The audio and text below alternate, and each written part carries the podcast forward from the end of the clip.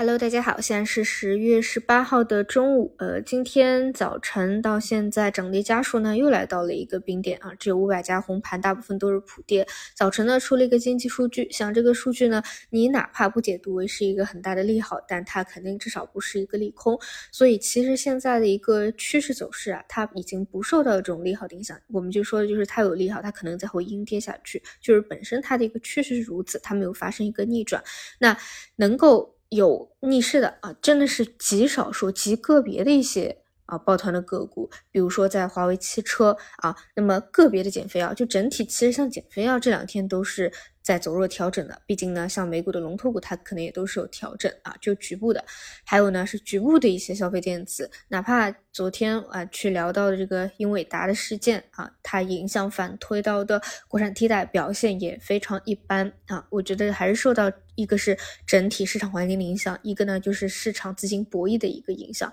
有些东西。嗯，事件刺激的比较明了，可能资金呢反而是反推到了其他一些啊，这个本身就在趋势里的，比如像华为汽车啊这种弱势的抱团。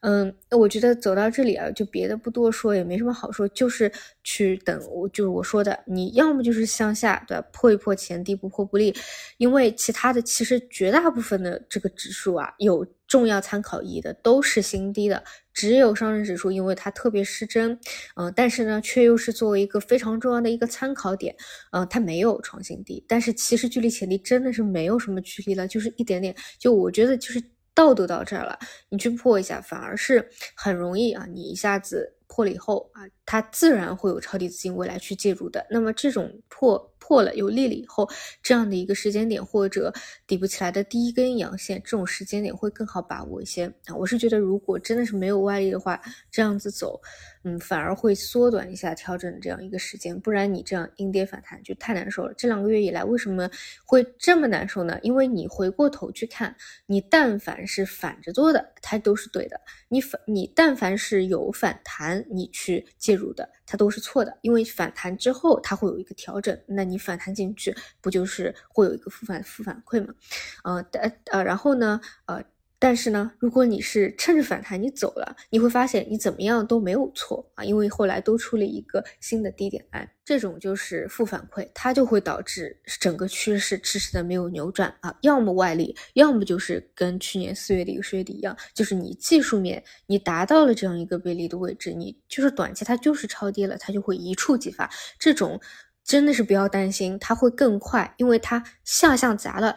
只要有向上资金拉上来，它这速度会很快的啊！就这个我就不说了，反正我们都经历过，嗯，所以就是等等这个时候吧。我真的觉得到都到这儿了，就真的是没有差了，再再向下有没有这样的一个动作？嗯，然后呢？今天整体的话，相对还会看到一些，嗯，可能有护盘资金的金融类的，会相对啊，在这个五百家红盘的市场里面比较抗跌啊。但是像，呃，小票啊，大部分的这种没有资金呵护的，就控制不住啊，跟着市场是一个普跌这样的一个节奏。